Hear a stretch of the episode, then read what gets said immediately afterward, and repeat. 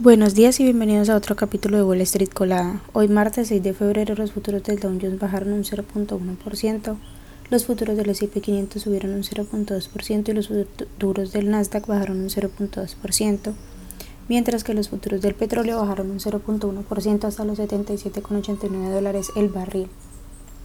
En las noticias económicas y financieras de hoy, el Dow Jones bajó más de 250 puntos por la posibilidad de que la Reserva Federal no recorte las tasas tanto como se espera, mientras que el S&P 500 bajó un 0.32% desde su máximo histórico y el Nasdaq bajó un 0.2%.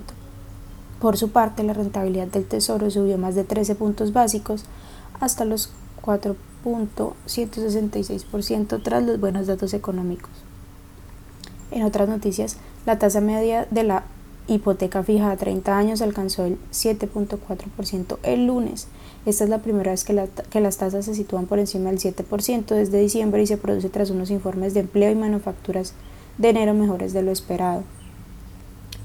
En otras noticias, las acciones de Palantir, que cotizan con el ticker PLTR, subieron más de un 17% al cierre del lunes tras presentar sus resultados del cuarto trimestre.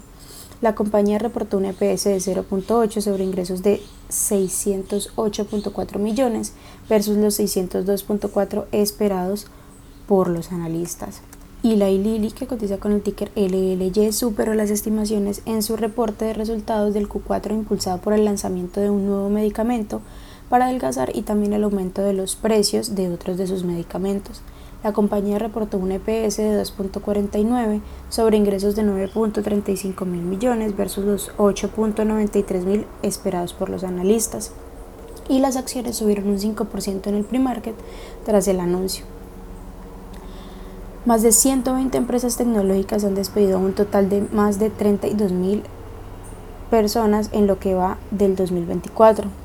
Entre las compañías que han anunciado recortes de plantilla durante este año se encuentran Snapchat, que cotiza con el ticker SNAP, PayPal, que cotiza con el ticker PYPL, Google, que cotiza con el ticker GOOG, Microsoft, que cotiza con el ticker MSFT, y también Salesforce, que cotiza con el ticker CRM. Taiwan Semiconductor, que cotiza con el ticker TSMC, anunció hoy que abrirá una segunda planta de fabricación en Japón con el respaldo de Sony y de Toyota.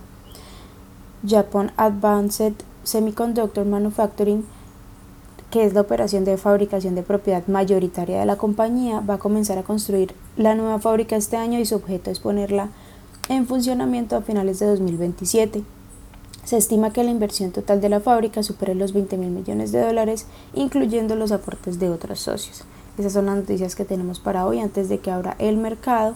Les recuerdo que pueden encontrarnos en todas nuestras redes sociales como arroba Spanglish Trades y también visitar nuestra página web www.spanglishtrades.com para que no se pierdan ninguna noticia ni actualización del mundo de la bolsa de valor de valores, por supuesto como siempre compartimos con ustedes en español.